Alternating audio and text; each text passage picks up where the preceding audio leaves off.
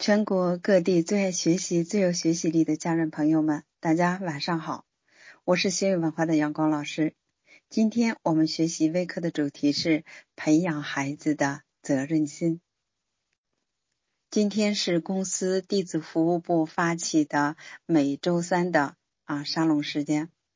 很高兴在今天的沙龙上收到了一位家长送的鲜花，那非常感谢这位家人。其实我并没有做什么。啊，非常感谢这位家人对我的送给我的鲜花。自从认识了幸运文化，走进幸运文化，不仅仅收获到了我个人的提升、家庭的幸福，还不断的收到很多家长对我的感谢。其实，我们最应该感谢的，应该是我们的孩子；最应该感谢的是，我们遇到了幸运文化，我们遇到了曹老师。好，下面开始我们今天微课主题的分享。很多的女性在寻找自己的另一半的时候，除了其他的客观条件之外，似乎都会把责任心作为一条底线和必要的标准。而在我们的工作中，我们也特别愿意跟有责任心的人合作，期望自己的领导是有责任心的。能给自己的员工以发展的平台、长远的规划以及良好的福利。那么，到底什么是责任心呢？责任心对于一个孩子来说，可能要大于他的学历或者能力。就比如说，今天我们所在的家庭，如果我们的老公对家庭有责任心，那未来十年。我们的家庭一定会发生巨大的变化。那么，如果老公对家庭没有责任心，那未来发展基本上是相当艰难的。如果说一个孩子责任心大于责任心的大小，也基本上决定他成就的大小。如果他能够以家庭为责任，那就会带着家庭的动力。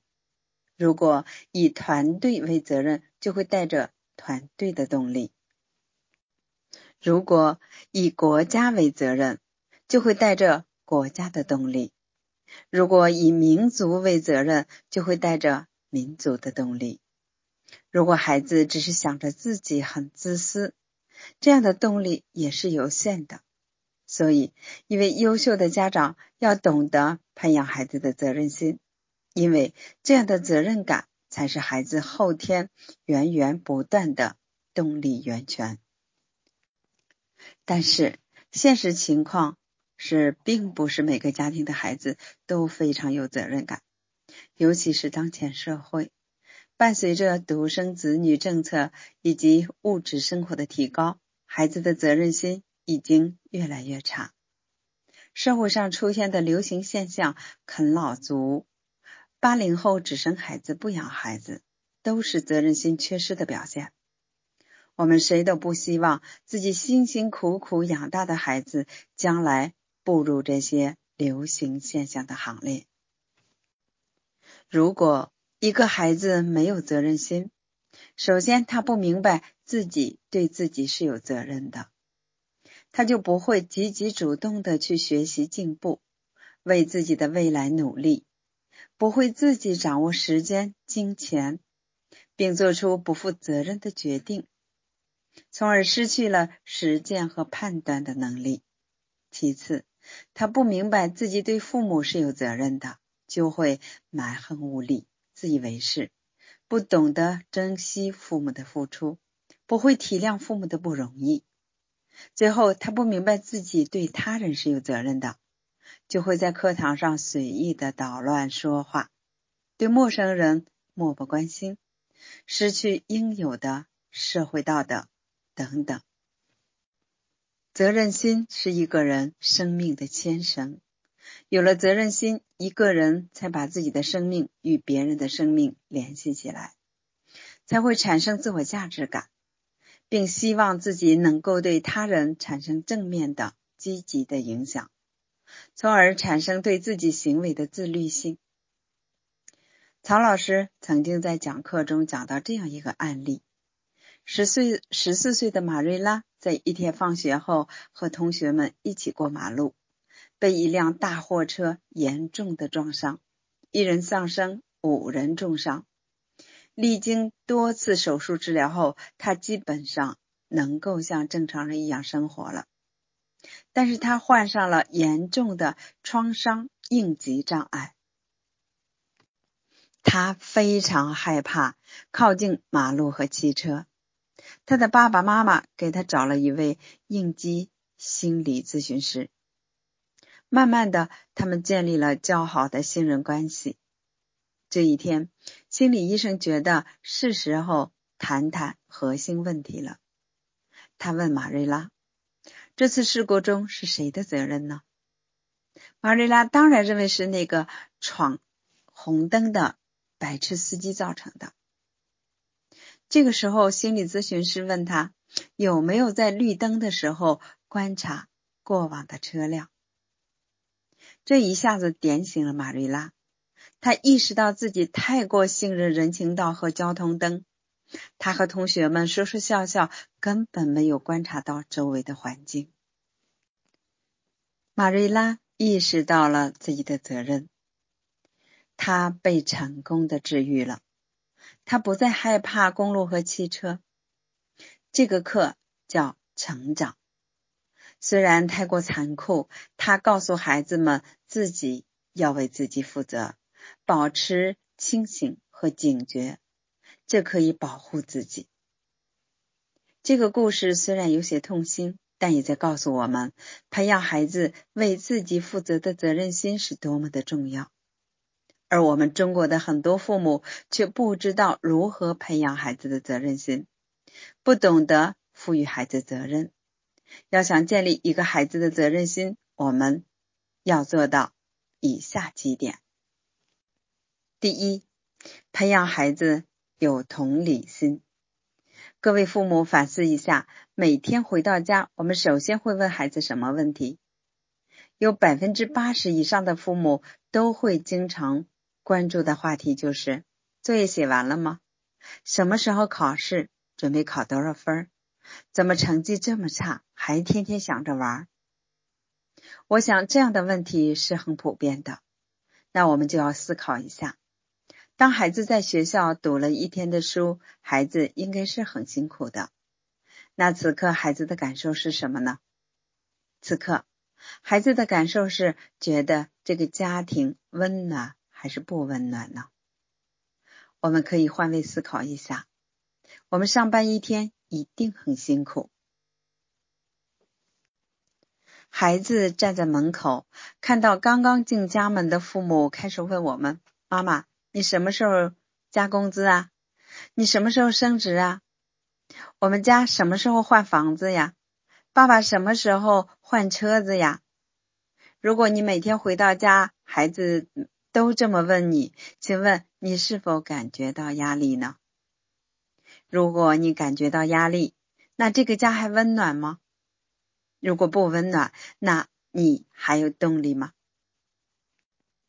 如果我们经常这样换位思考，我们就明白孩子也是不喜欢这种感觉的，而孩子是非常需要被理解的。我记得有一次。啊，曹老师在石家庄讲课，中场休息，一位家长跑过来给曹老师递了一杯水，说：“老师，你太辛苦了，你先喝点水，不要着急给我们讲课。”当时曹老师跟我们说，他特别的感动，觉得人家这么认可，一定要把课讲好，这就是曹老师的责任。如果孩子回到家，我们对孩子说。孩子，今天上学辛苦了，累了吧？先休息一下，不要总是看书。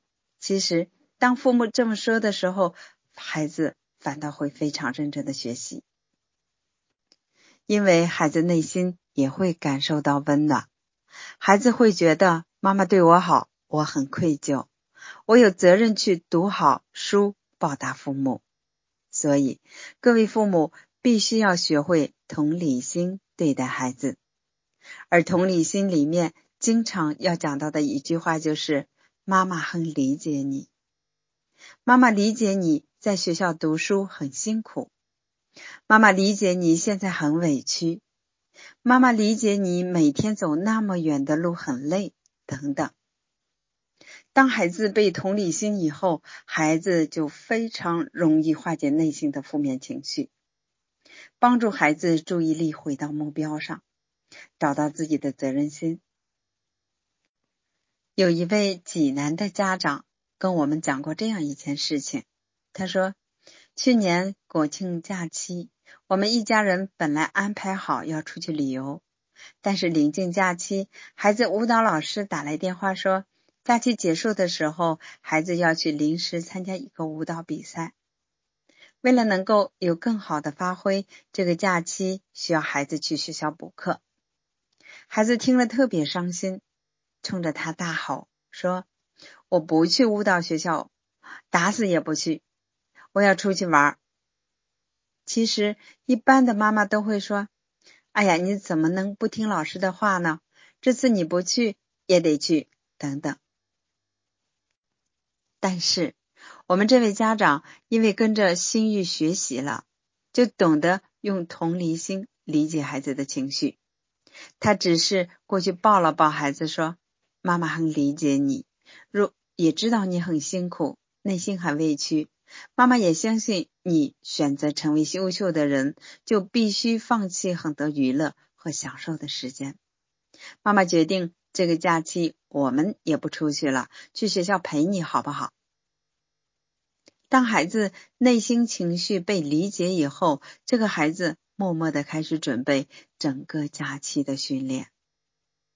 这位妈妈还告诉我们，孩子那次比赛的成绩特别优秀。所以说，各位家长要想培养孩子的责任心，学会同理心是非常重要的。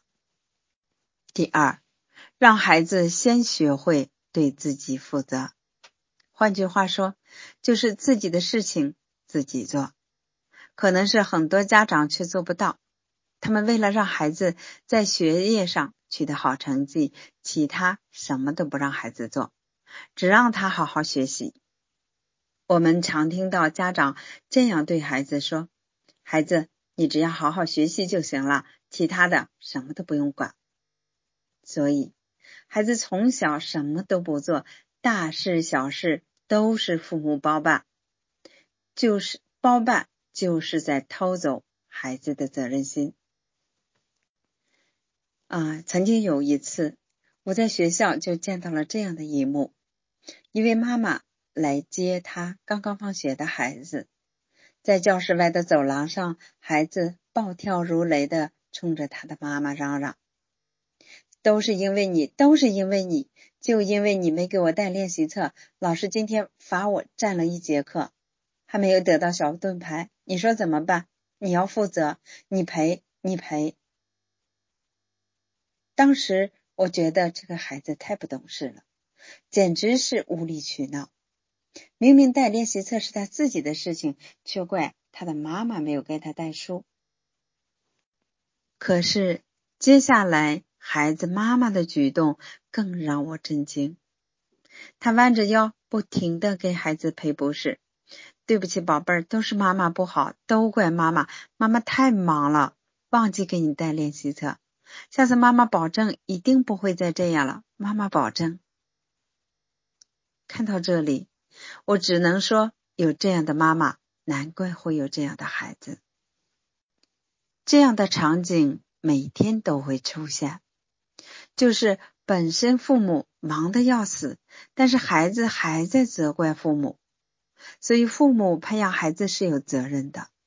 正确的培养孩子一定是有一定的水平的。